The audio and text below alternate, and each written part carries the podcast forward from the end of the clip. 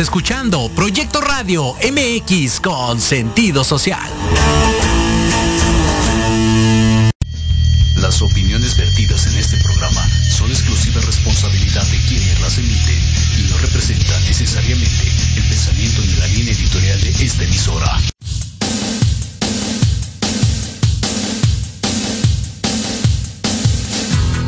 Gustaría conocer por qué nos comportamos de cierta forma?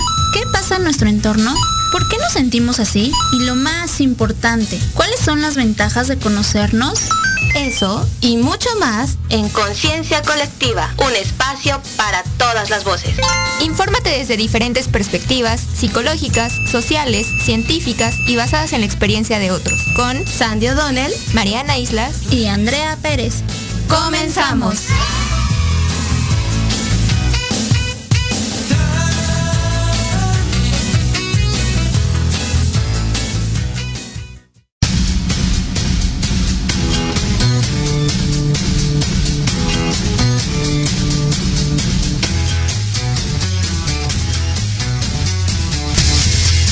Y amigas, les damos la bienvenida a nuestro programa Conciencia Colectiva, un espacio para todas las voces. Nosotras somos Mariana Islas, Andrea Pérez y Sandy Doner y estamos muy contentos de poder compartir con todos ustedes una vez más otra emisión de nuestro programa. ¿Cómo están chicas? Bienvenidas.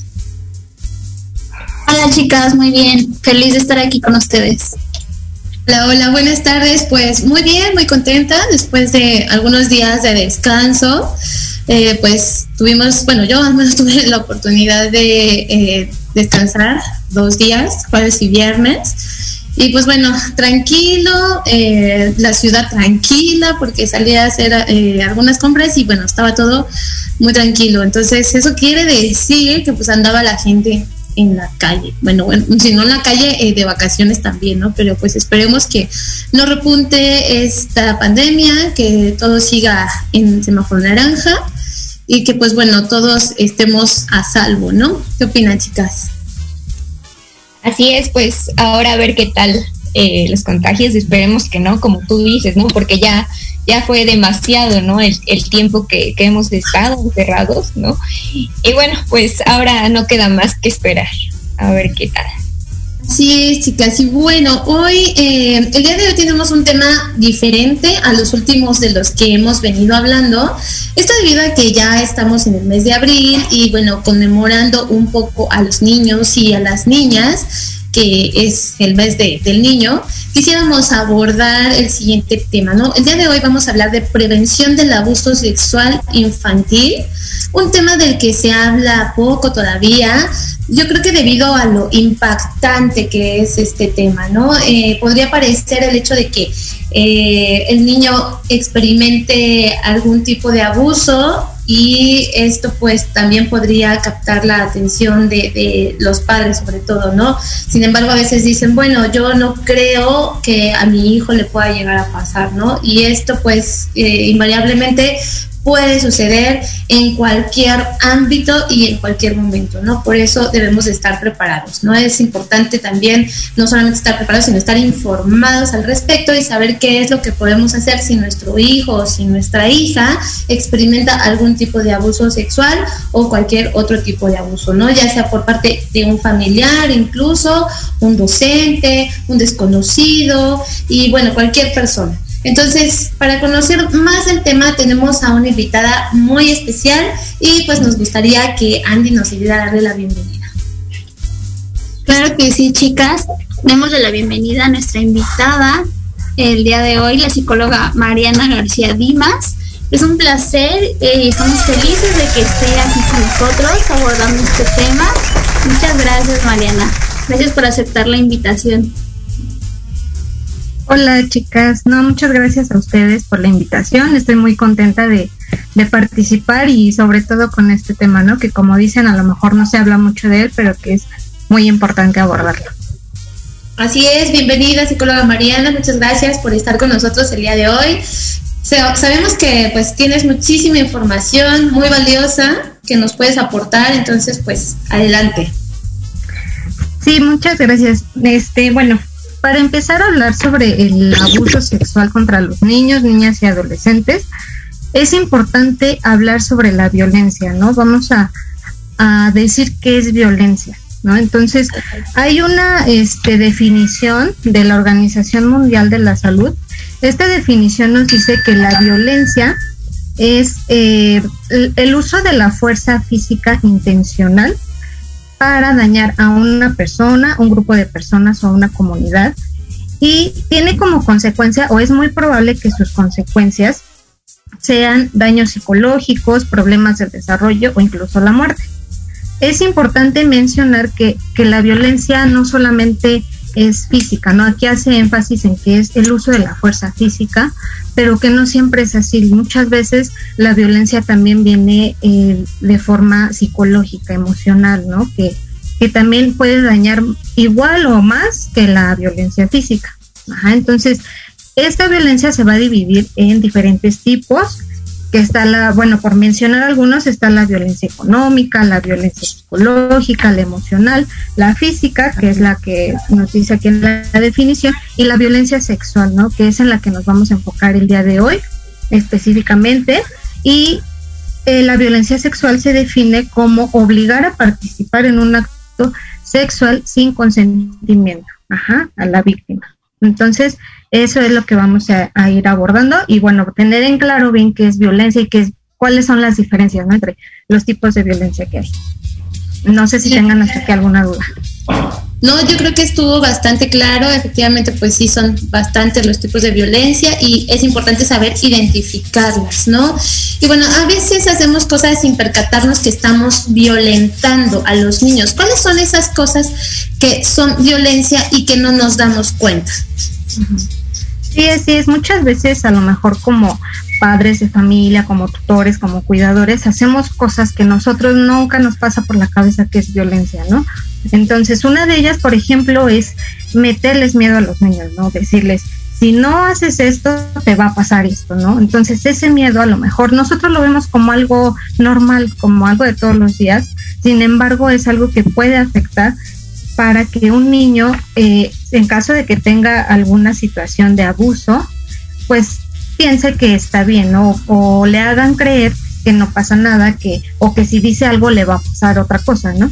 Entonces ese es un tipo de violencia. El otro, pues a lo mejor criticar sus emociones, minimizarlas, decirles que no lloren, que no se que no sientan ciertas emociones, justamente porque son malas, ¿no? Entonces el hacer eso, pues también obviamente a los niños les va a crear eh, esa mm, pues sí, el, el, no a lo mejor que si están pasando por una situación de violencia, no expresar este, claramente lo que están sintiendo, ¿no? Por esa represión de las emociones. Está también el daño físico, ¿no? Que pueden ser los golpes, pueden ser bromas pesadas que dañan su físico y que a lo mejor también muchas veces los papás o los tutores dicen, no, es que sabes qué, es que yo le pegué porque se está portando mal, porque está haciendo berrinche, cuando no se toman el tiempo a lo mejor de preguntar qué es lo que tienen, qué les está pasando a los niños, ¿no? Entonces, ese, también es otro tipo de violencia que pues no nos damos cuenta que lo hacemos y es normalizado. Otra cosa, pues son las críticas también sobre su aspecto físico, ¿no? A lo mejor decirle, ay, es que estás muy gordo, estás muy flaco, este, estás feo, no sé, mil cosas que se le pueden decir a los niños y que a veces lo vemos como, pues, como una situación normal, ¿no?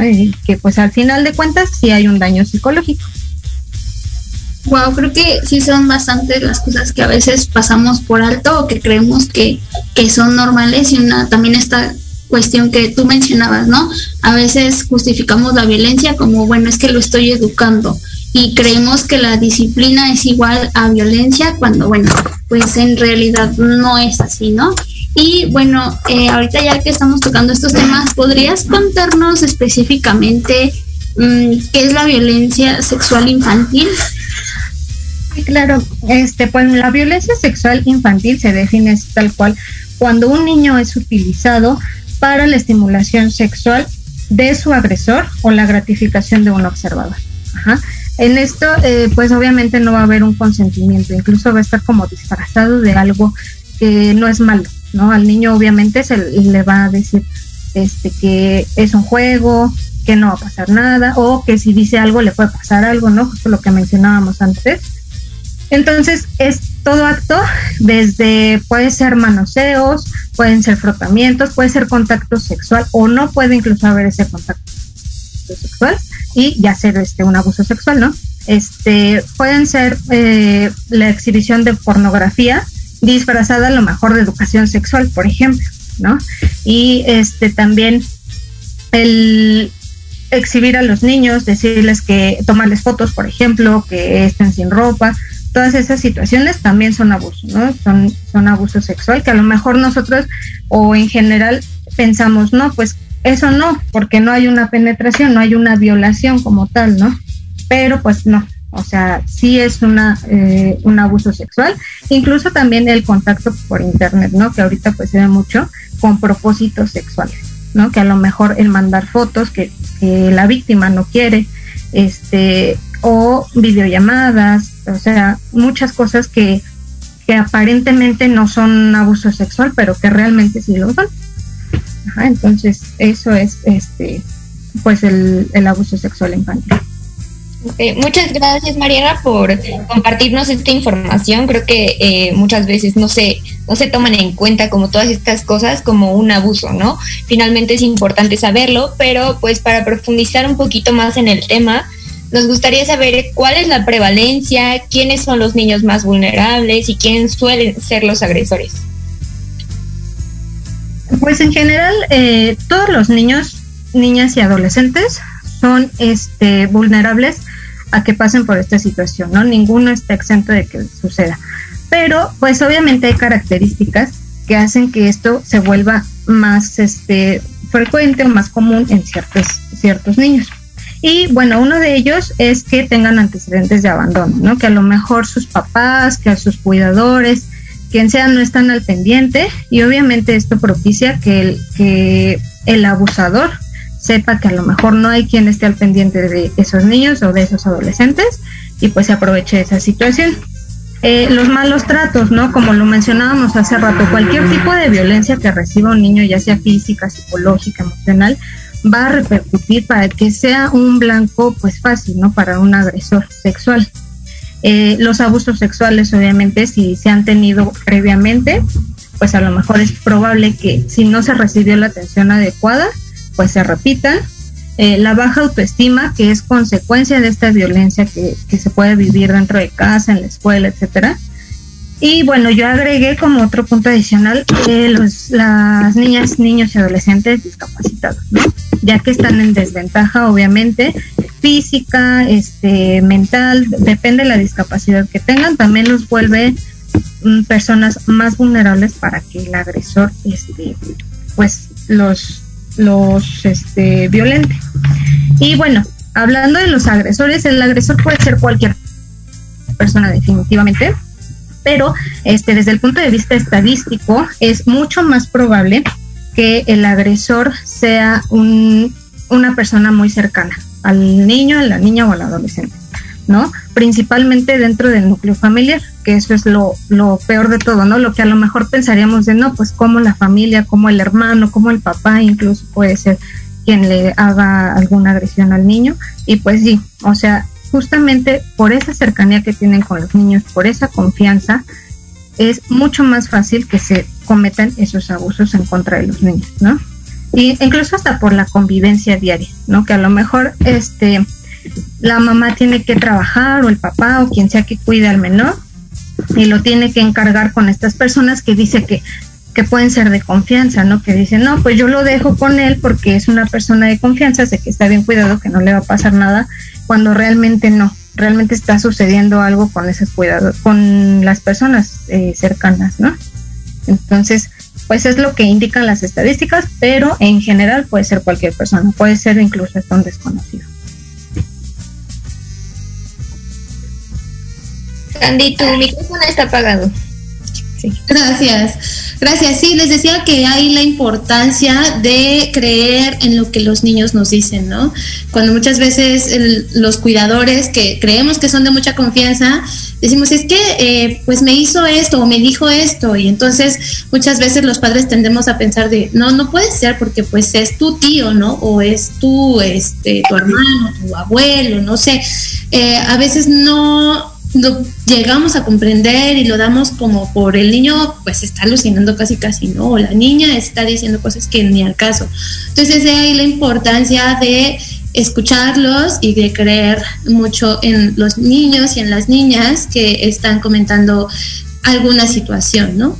Por muy eh, cruda que se escuche o por muy eh, increíble, pues siempre hay que tener en cuenta lo que ellos nos están transmitiendo y pues eh, tomar cartas en el asunto, ¿no? O sea, acercarnos e informarnos para saber siempre cómo debemos de actuar, ¿no? Y pues bueno, eh, a mí también me gustaría preguntarte, Mariana, ¿cómo puedo saber si un niño está siendo o ha sido abusado sexualmente? Este, mm, bueno, para para saber si un niño o adolescente está siendo abusado o ha sido abusado sexualmente, tenemos dos síntomas, ¿no? Que son los síntomas emocionales y los síntomas físicos. Los síntomas emocionales pues van desde fobias, miedos, que tienen pesadillas, ¿no? Que a lo mejor antes dormían bien y que ahora ya no. Este, a lo mejor que ya no se hacían del baño en la cama y que otra vez volvieron a lo mismo. Eh, puede ser también el rechazo hacia ciertas personas o o a ciertas demostraciones de afecto y que antes pues no era así. Miedo también a determinada persona o a determinado lugar. Este insomnio, eh, miedo a la oscuridad, este pues, eh, bueno, en el caso de los adolescentes, por ejemplo, intento suicida, que es más probable en ellos, este, eh, ausencia escolar o incluso el consumo de drogas. Ajá, entonces, como síntomas emocionales en general, son esos. Ajá.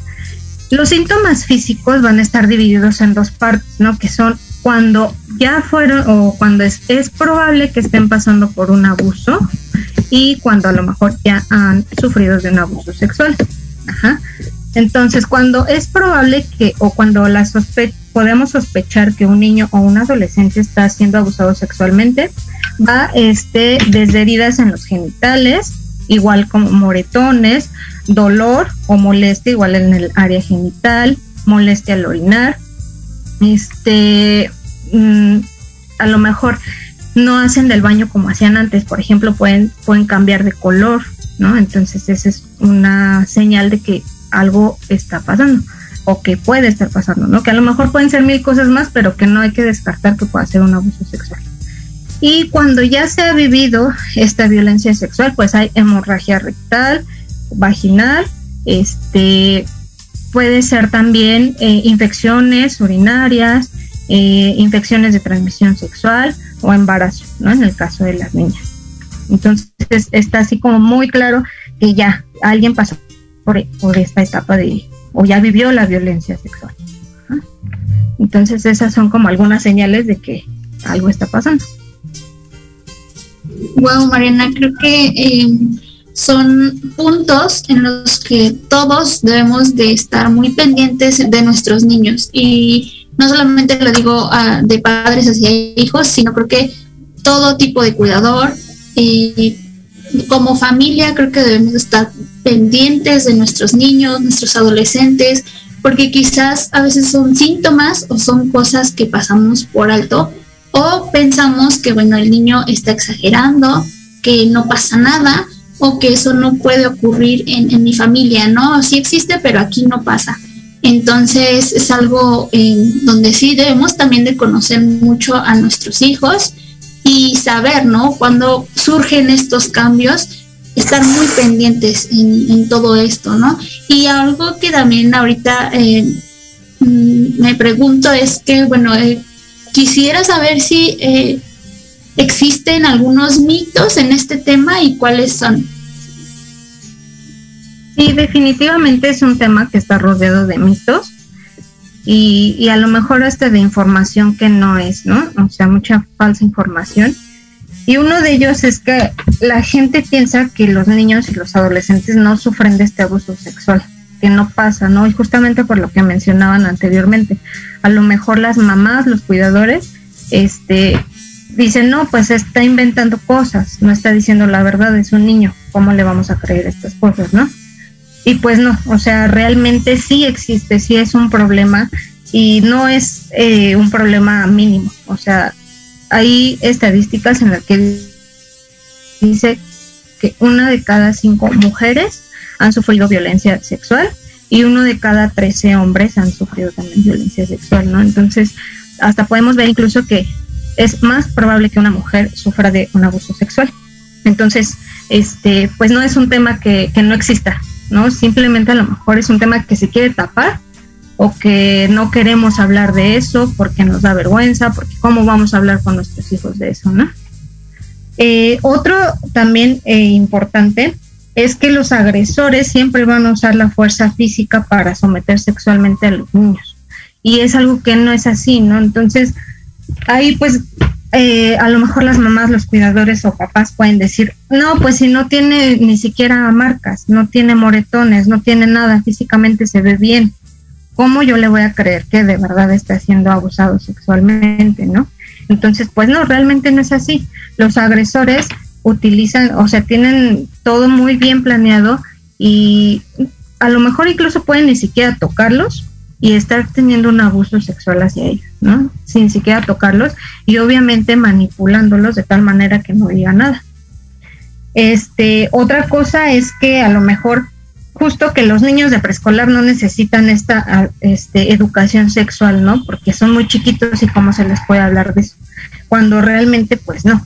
O sea, hay muchas maneras, obviamente, de aterrizar el tema con los niños de esas edades para que tengan las herramientas suficientes que si algún día se enfrentan a este tipo de situación, sepan qué hacer, ¿no? Obviamente desde llamarle por su nombre a las partes del cuerpo, que es algo muy importante y que muchas veces los papás no lo ven así porque simplemente les da vergüenza, ¿no? Y, y es algo muy natural realmente, es algo nuestro, es nuestro cuerpo y obviamente enseñarles a ser independientes desde que son pequeños, que ellos solos tienen que vestirse, ellos solos tienen que ir al baño a cierta edad eso es muy importante para prevenir justamente estos abusos sexuales contra ellos.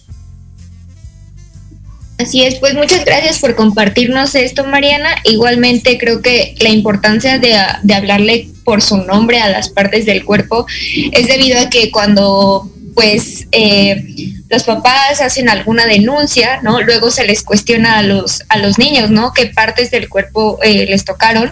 Y si el niño no sabe, ¿no? Eh, qué parte es la que le tocaron, pues finalmente eh, puede que, esto afecte ¿no? en el proceso de la denuncia, puede que no, no lo vayan a reconocer como un abuso sexual, ¿no? Esta es la importancia del tema y bueno, también como, como bien decías, ¿no? Creo que es importante creerles a, a los niños que sufren este abuso. Eh, sea, sea como sea que lo expresen, ¿no? O sea, los niños van a expresar que fueron abusados eh, de, la manera que ellos puedan y con las herramientas que ellos tengan, ¿no?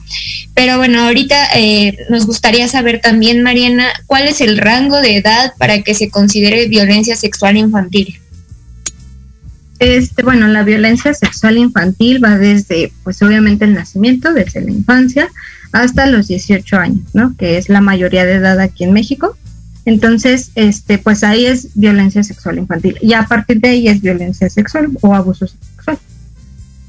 Ok. sí, es, es cierto. Wow, qué interesante. Adelante, adelante. Sí, adelante. No, justo iba a comentar que, que es, eh, fue una buena pregunta, ¿no? Porque dicen, bueno, nada más eh, a los niños, ¿no? Se les considera que son abusados sexualmente cuando, o se puede decir violencia sexual infantil cuando son muy pequeños, pero no, la realidad es que incluso a los 17 años, por ejemplo, ¿no? Puedes decir, bueno, es que he sido abusado eh, sexualmente por una persona mayor, ¿no? O sea, y, y, muchas personas dicen, ay, pero tú ya que vas a estar, eh, ¿qué, ¿cómo van a abusar de ti, no? Si tú ya estás grande, si tú ya sabes qué es eso, si tú ya sabes a lo que vas prácticamente. Es mucho de eh, lo que la gente dice y lo que los chicos y las chicas se dicen entre sí, ¿no? O sea, que es como, no, ¿cómo van a abusar de ti? O sea, tú ya sabías. O sea, esto no, no, no puedes decir que, que no ibas a, que no sabes lo que te iba a pasar. Y por supuesto que puede suceder, o sea, el, agresor, y como bien lo dijo la psicóloga Mariana, puede ser cualquier persona, incluso los propios novios, ¿no? O sea, hay chicos que ya son eh, mayores que las niñas, no sé, 13, 14, 15 años, con novios mayores que son abusadas sexualmente, ¿no? Y a eso también se le conoce como abuso sexual infantil, porque también no están, eh, de acuerdo o en algún momento dijeron no o en algún momento las agredieron, como bien dicen, no es necesario una penetración para ser agredido sexualmente, ¿no? Entonces, pues son muchas las causas y también muchos los agresores y hay que estar como muy pendientes siempre de los niños, de las niñas, pero también de los y las adolescentes, ¿no creen? Exacto, Sandy. ahorita que hablaste de los adolescentes, es muy común que entre adolescentes comenten estos temas, ¿no? Quizás el adolescente no tenga la confianza de contárselo a sus padres, pero sí a sus amigos, ¿no? A sus amigos más cercanos. Y bueno, también hay algo que ocurre, es que mm, es más probable que el hombre o el niño se sienta con menos confianza de decir que fue agredido que una mujer, ¿no? O sea, ambos pasan por una situación complicada. Eh, para los dos es difícil, pues, decirlo. Sin embargo, por estos mitos de los que nos hablaba Mariana, es como, ay, ¿cómo, cómo te fuiste abusado, no? Eh, porque se piensa que no, que siempre el, el, abusado es, el abusador es el, el hombre, ¿no? Y que por lo tanto un niño, pues, no, no puede ser este violentado de esta forma, ¿no? O hay quienes tienen miedo también a que el abusador pues les haga algo a ellos o a su familia, que son como las amenazas más comunes, ¿no? Que se utilizan. Y también oh, puede haber miedo porque no me va a creer, mm, no me va a creer mi mamá, no me va a creer mi papá. Y al contrario, ¿no? Yo me voy a meter en problemas. Entonces, eh, creo que es importante también la comunicación con nuestros hijos, el decirles, ¿sabes qué? Mm, te voy a creer pese a todo. No creas como en este tipo de, de amenazas y también hay algo que ocurre con los adolescentes es que tienen miedo a que se divulgue, ¿no? Y que todo el mundo sepa que, que fui abusado o eh, que ya después la familia me vea mal, ¿no? Y después quedo como el mentiroso y qué va a decir la gente, ¿no? ¿Qué van a pensar eh, de mí? ¿No lo creen, chicas? Así es. Pues bueno, vamos a tener que irnos a un pequeño corte de promos, pero vamos a regresar con muchísima más información. Eh, recuerden que el día de hoy estamos hablando de abuso sexual infantil. No se vayan y escríbanos sus dudas, preguntas o saludos. Regresamos.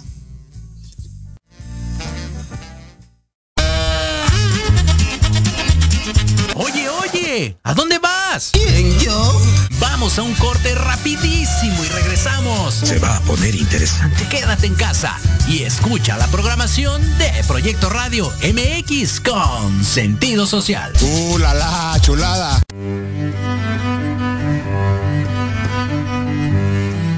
Hola, yo soy Verónica Mejía y te quiero invitar todos los martes, sí, anótalo bien, todos los martes de 1 a 2 de la tarde en tu programa Enamorando tus sentidos, donde tendremos muchos invitados. Nos platicarán de libros, emprendimiento, cultura y muchas cosas más. En tu estación Proyecto Radio MX con sentido social.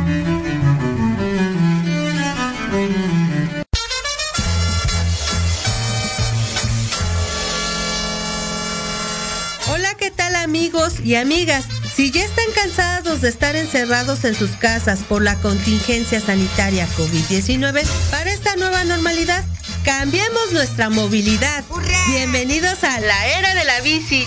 Yo soy Vanessa Cruz o Vane Arándano, como gusten llamarme. Los espero todos los miércoles a la una de la tarde aquí en Proyecto Radio MX con sentido social.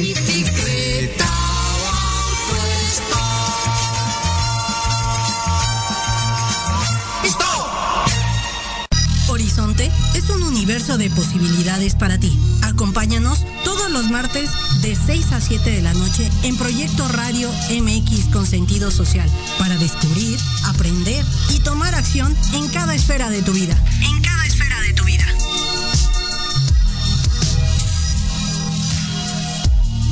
En Proyecto Radio MX, tu opinión es importante. Envíanos un mensaje de voz vía WhatsApp al 55 64 18 82 80 con tu nombre y lugar de donde nos escuchas. Recuerda 55 64 18 82 80. Ahora te toca hablar a ti.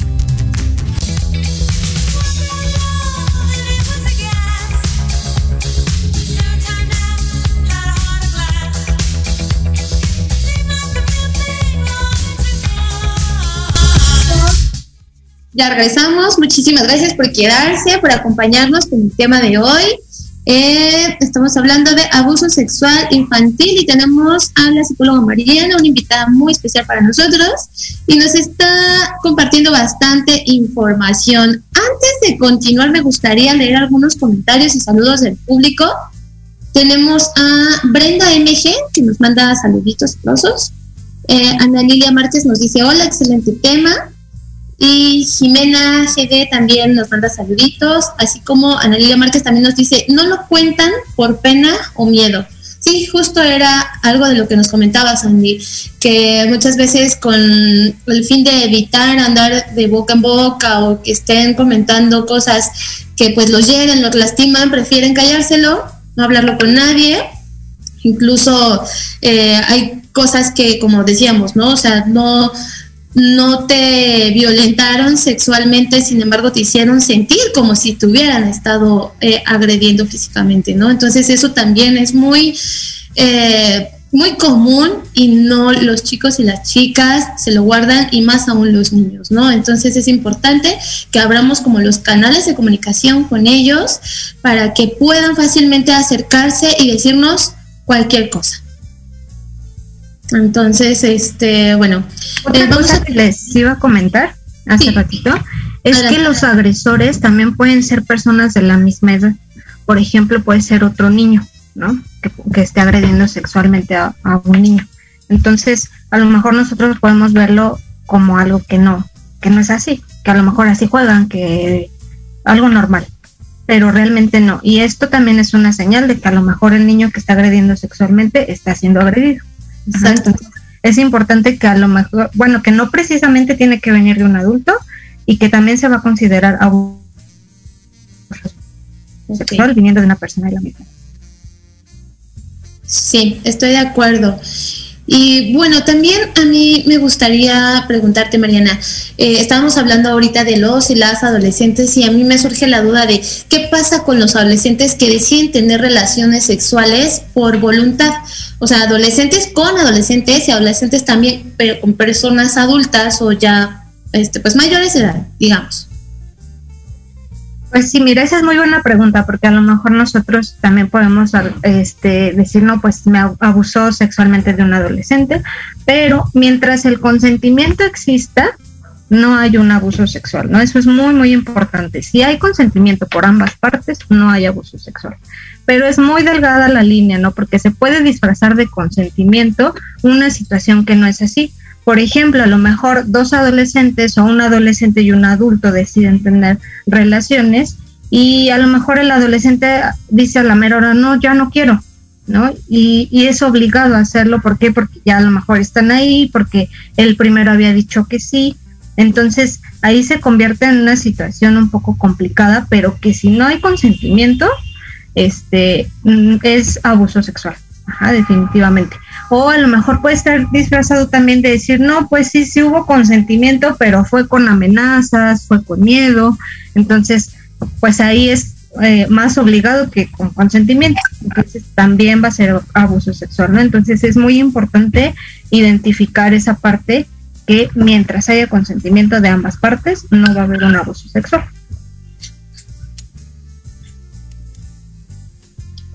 Hoy es muy interesante, ¿no? Porque eh, justo en esto que mencionas hay muchísimas confusiones y pues también es eh, muy como importante aclarar este tipo de pues de cosas, ¿no? O sea, el, el decir uh, cuando se considera un abuso sexual infantil, qué pasa, eh, y cómo, cómo se puede disfrazar justo este consentimiento, ¿no? Que bueno, es muy fácil disfrazarlo porque como lo hemos visto, hay muchísimas cosas que son violencia y nosotros, bueno, pues las pasamos por alto, ¿no? Pero justo, eh, ¿cómo podemos evitar el abuso sexual infantil, Mariana? Definitivamente para evitar el, el abuso sexual infantil es estar informados, ¿no? como papás, como cuidadores, como maestros y también a los niños, ¿no? Desde que van a preescolar o incluso desde antes, eh, como dentro de la familia, es importante estar informados porque es una forma de prevención que pues prácticamente no va a fallar, ¿no? Eh, otra cosa también es la comunicación. ¿Qué tanta comunicación tenemos con nuestros hijos, con los niños que cuidamos, con los niños que nos rodean, ¿no? Sean, tengamos el parentesco que sea, es muy importante tener comunicación, tener confianza, creerles, obviamente, cuando nos están hablando de una situación de abuso sexual, es muy importante creerles, no minimizar lo que nos están diciendo, lo que están sintiendo, que a lo mejor el niño dice, no, yo no quiero ir con mi tío, yo no quiero ir a casa de tal persona, porque no me gusta, ¿no? A lo mejor tal cual no te va a decir, están abusando de mí, pero te va a dar ciertas señales que te van a poner alerta te van a decir, algo no está bien aquí, ¿no? Entonces, es importante decirle a los niños qué es lo que está pasando, preguntarles, ¿por qué no quieres estar con esta persona? qué te hizo, qué no te gusta, ¿no? Y no obligarlos a hacerlo, porque muchas veces es de, saluda a tu tío, saluda a tu primo, tienes que saludarlo, ¿no? Entonces, todas estas situaciones obviamente van a minimizar lo que el niño está sintiendo y lo va a hacer porque la mamá o la, persona encargada del niño se le está diciendo que lo haga, ¿no? Entonces, va a pasar esa situación y a lo mejor va a poder, va a seguir pasando, van a seguir abusando de él y no te das cuenta, ¿por qué? Porque piensas que, que como niño pues no puede pensar en esas cosas, no está diciendo la verdad, está inventando cosas, etcétera, ¿no? Entonces sí es muy importante, eh, pues, escucharlos, ¿no? Esa es una de las partes importantes. Otra, enseñarles el derecho a decidir, que pueden decir qué si quieren, qué no quieren, y obviamente a respetar sus decisiones, ¿no? Porque muchas veces decimos, a ver, ¿qué quieres? Y ya nos dice el niño qué quiere, pero al final de cuentas, pues hacemos lo que como adultos o como responsables creemos que se tiene que hacer, ¿no? Entonces sí es importante enseñarles el derecho a decidir, a decir que no, también es muy importante. Eh, darles también seguridad en sí mismos, ¿no? Hablarles siempre de sus emociones, que no es malo que se sientan tristes, que se sientan enojados, ¿no? Entonces, validar sus emociones, decirles que no está mal que las sientan y cada que sientan algo, pues saber que tienen una red de apoyo, ¿no? Que pueden ser sus papás, que pueden ser pues su entorno más cercano. Este, enseñar también la diferencia entre buenos y, malos secretos, ¿no? Porque los abusadores siempre van a manejar esta situación como un secreto para obviamente mantener ese silencio, ¿no? Entonces, enseñarle qué sí secreto pueden guardar, por ejemplo, alguna sorpresa, un regalo, no sé, cosas de ese tipo, y enseñarles también que hay secretos que los están dañando, que los pueden dañar, ajá, desde físicamente, emocionalmente. Ajá. Eh, y bueno, esas son algunas de las cosas que se les puede enseñar a los niños desde que son pequeños para que justamente también cuando lleguen a la etapa de la adolescencia sepan decidir, sepan hablar de lo que sienten, ¿no? Porque a veces así dejamos ir esa etapa de la niñez, llegan a la adolescencia y pues es más difícil, ¿no? Porque obviamente los niños están en una etapa de cambio en la que no saben qué hacer, en la que a lo mejor ni siquiera le tienen la confianza a sus papás o a, o a sus cuidadores de decirle qué es lo que está pasando y hasta incluso se refugian en los mismos amigos que a veces pues piensan igual que ellos, ¿no? O sea, no es que estén mal o que piensen mal, simplemente tienen otra perspectiva de los problemas, ¿no? Y entonces a lo mejor pueden incluso hasta eh, ser más susceptibles a que se les cometa un abuso sexual en contra de ellos, justo porque no tienen esta red de apoyo de un adulto, de por parte de los de la misma familia o de los cuidadores de quien esté a cargo de ellos, ¿no? Entonces sí es muy importante la comunicación y la información. Eso yo lo pondría como lo más importante para prevenir un abuso sexual. Y es muchas gracias, Diana. Y creo que es importante, ¿no? Conocer la rutina de nuestros eh, hijos, de los niños cercanos a nosotros para poder identificar cualquier cambio, por mínimo que sea, que pueda ser una señal de alerta. Y bueno, cuéntanos a qué edad y cómo podemos hablar con los niños sobre estos temas y bueno, ¿por qué en ocasiones nos cuesta hablar de esto con los niños? ¿No hay alguna forma específica para, para hablar esto? ¿Qué nos puedes decir de esto? Pues mira, yo he tenido la oportunidad de trabajar con niños pequeños sobre estos temas. Niños pequeños, bueno, yo he trabajado con niños desde primero de primaria, ¿no? Hablándoles de estos temas. Y pues la verdad es que hasta es algo muy divertido con ellos, ¿no? Porque ellos no lo van a ver con morbo, no lo van a ver con vergüenza lo van a ver como algo natural, como lo que es, ¿no? Hay muchas actividades, por ejemplo, yo les pongo a dibujar su cuerpo, identificar las partes de su cuerpo, el, nombre que tiene cada parte de su cuerpo, esa es una manera.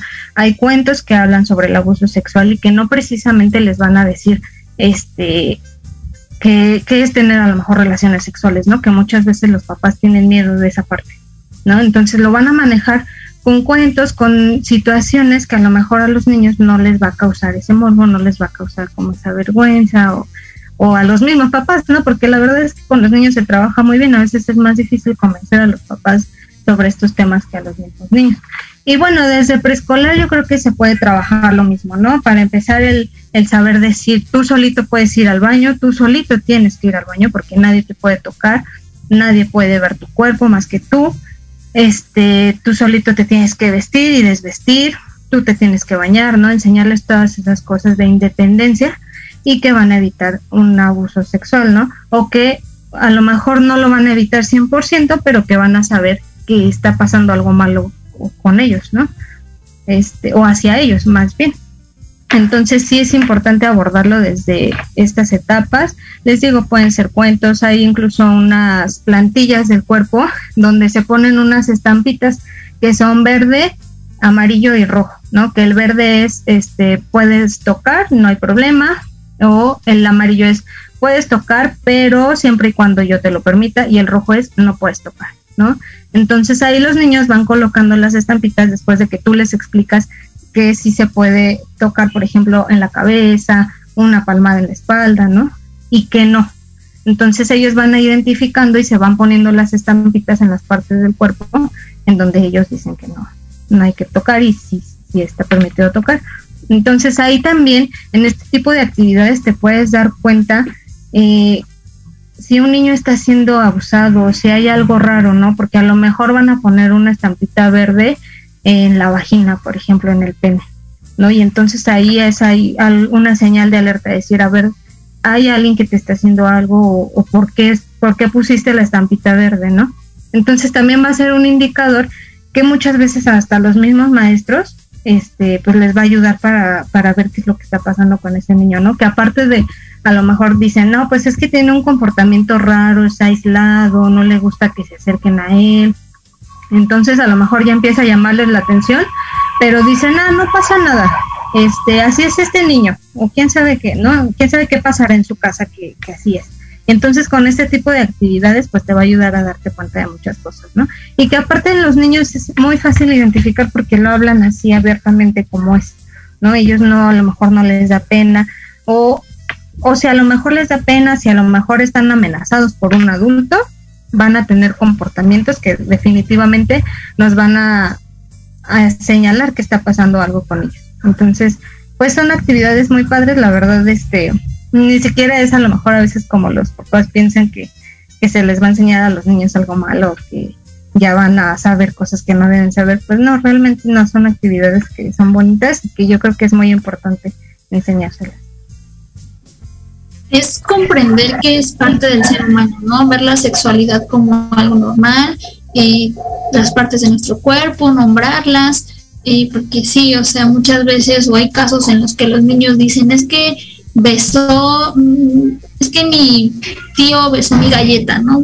pero pues, ah, no pasa nada. Entonces, ya después, ¿cuál es la, galleta o qué galleta se come? Y señala justo, eh, no sé, la vagina, ¿no? Y a lo mejor es un ejemplo que nos puede dar risa o que puede, em, pues, parecer muy lejano, ¿no? ¿Y cómo va a pasar eso, no?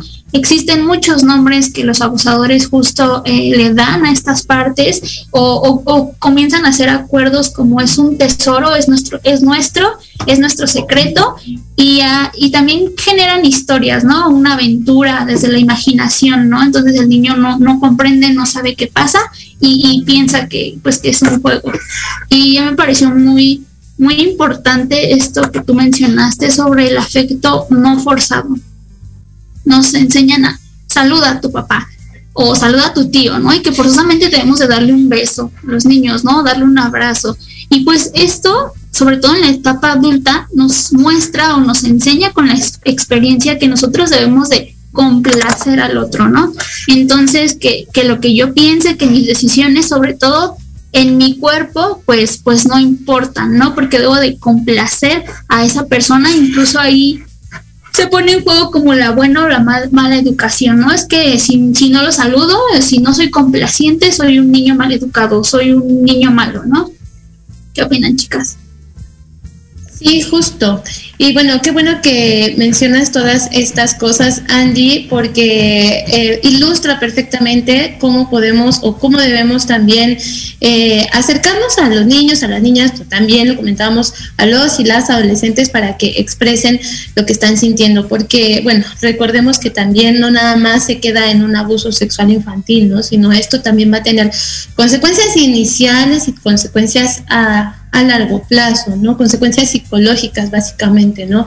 Y esto, eh, si lo tratamos de evitar a toda costa, pues bueno, en el mejor de los casos, los las niñas van a estar resguardados, los las adolescentes van a estar bien, pero desafortunadamente pasa, y pasa mucho, ¿no? Entonces, tenemos que ser conscientes que hay cosas que no podemos evitar también, ¿no? Uno quisiera meter a los niños en una burbuja y que no les pasara nada, pero pues ellos también se enfrentan al mundo, ¿no? Al mismo mundo que todos nos estamos enfrentando. Entonces es eh, a veces doloroso, pero quienes pasan por estos abusos, o sea, también necesitan apoyo no solamente psicológico, ¿no? ¿no? Sino de su red. Eh, familiar, de su eh, esfera, que pues realmente es la que les va a dar apoyo a lo largo de pues todo lo que tengan que vivir eh, cuando se ha tenido un abuso sexual, ¿no? Entonces, sobre todo ser conscientes que pues aquellos y aquellas que lo han pasado pues van a tener consecuencias en la adultez, ¿no? No quiere decir que sea la regla, ¿no? Sin embargo, pues es, ah, hay estudios que lo avalan, ¿no? Que dicen que pues bueno, esto va a tener sus mayores mayores eh, consecuencias en las relaciones de pareja, sobre todo.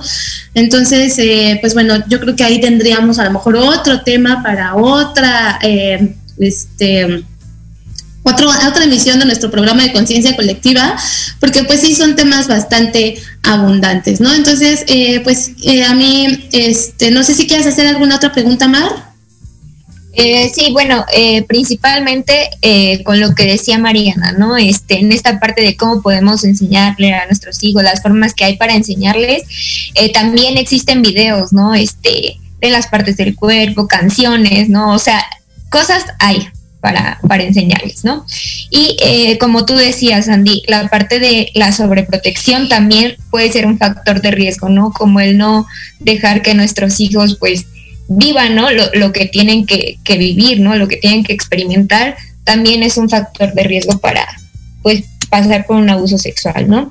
Y finalmente eh, sabemos que los abusos sexuales en la infancia luego afectan ya en, pues en la mayoría de edad, siempre y cuando no se atienda, ¿no? Obviamente hay que ir a terapia. Ahorita le vamos a preguntar un poquito a la psicóloga Mariana qué es lo que debemos hacer para eh, superar quizá como un abuso sexual, a donde podemos acudir, pero si finalmente eh, afecta ya en la mayoría de edad, en la vivencia ¿no? de, las relaciones sexuales.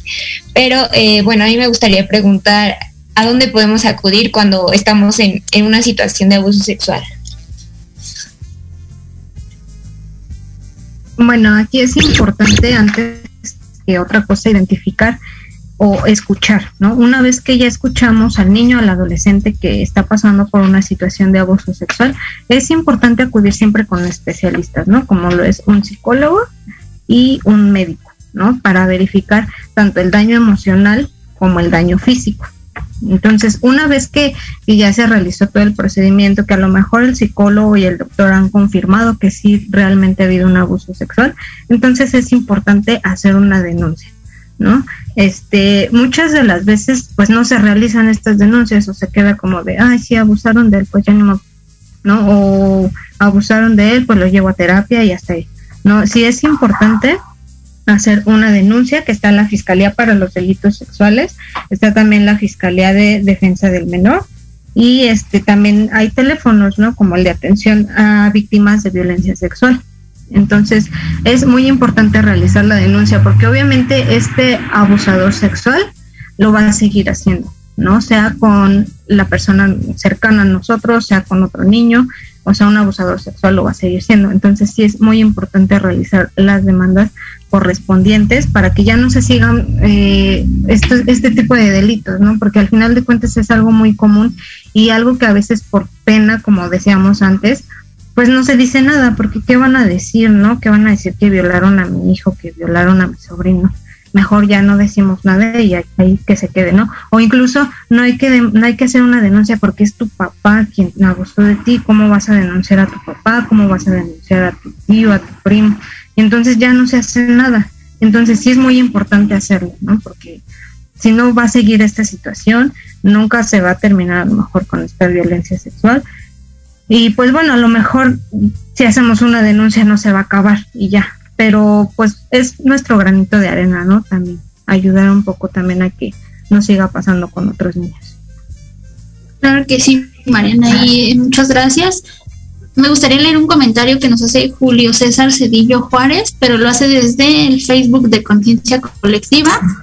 Comenta, difiere un poco, sigue existiendo un abuso, ya que la persona adulta es más consciente de la situación, aunque existe el consentimiento por parte del menor, eh, legalmente así es, ¿no? Es esta parte que comentábamos, hasta qué punto y eh, la superficie o la línea tan delgada que existe entre si es abuso o no, y esta parte del consentimiento, ¿no? Por eso hay que tener muy claro qué es, hacia dónde se dirige y que ambas partes en realidad tengan esa, esa convicción de querer hacerlo.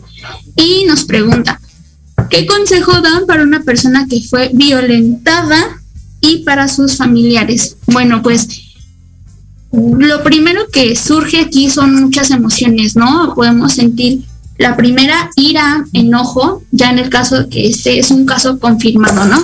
Entonces eh, es importante que apoyemos al niño, que entre la familia o entre los que se puedan, generemos una red de apoyo, de comunicación, que enfrentemos o que hablemos del tema como es, sobre todo para que eh, pues el infante se sienta con esta seguridad, ¿no? Y quienes le van a dar la seguridad, pues justo los, los adultos, ¿no?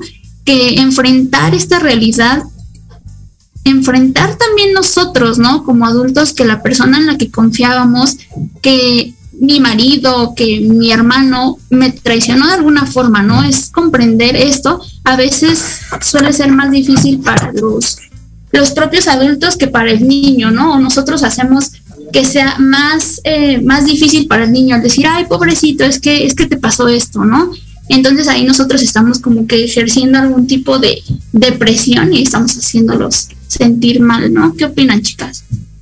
Otra cosa también, este, que creo que es importante es que la persona que ha sido abusada sexualmente siempre va a ser la víctima, ¿no? Porque muchas veces sienten culpa, sienten esa complicidad a lo mejor con el abusador, pero no, o sea, siempre va a ser la víctima y el abusador siempre va a ser el abusador, ¿no? Entonces eso es muy importante, que las personas que han sido abusadas sexualmente no tienen la culpa y que es importante que busquen ayuda eh, psicológica, eh, médica y que hagan su denuncia. Entonces, eso es lo que quería agregar.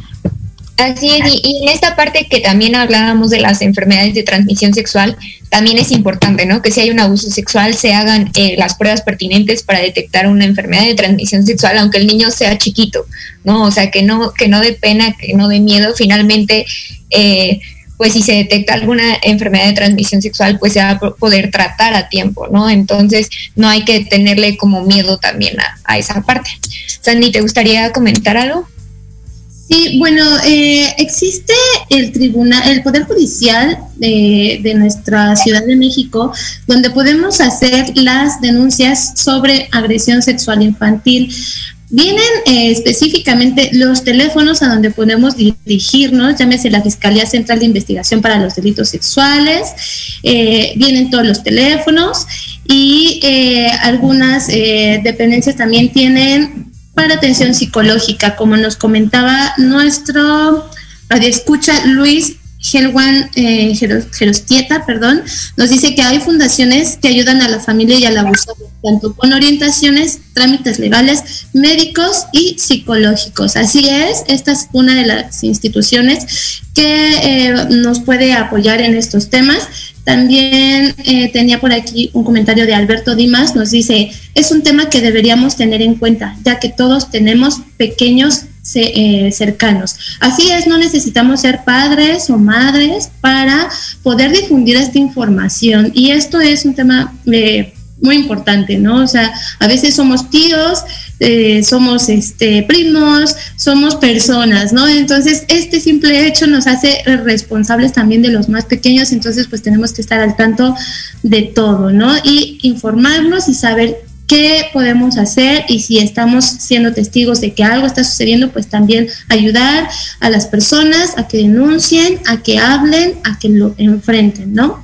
Entonces, pues bueno, este sería básicamente mi comentario.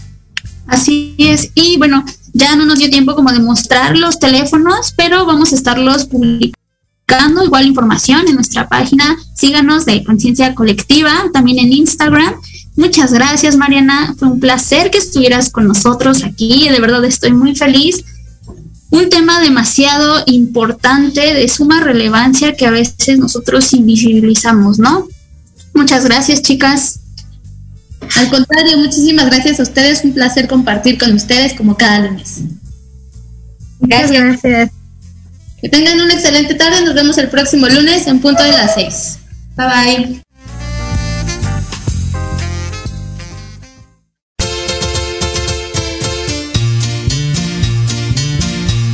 Esto fue todo por hoy. No te pierdas nuestra próxima transmisión. Seguiremos hablando de temas muy interesantes.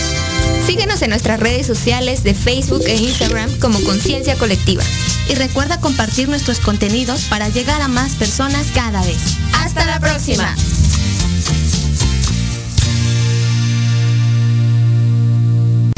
Estás escuchando Proyecto Radio MX con sentido social.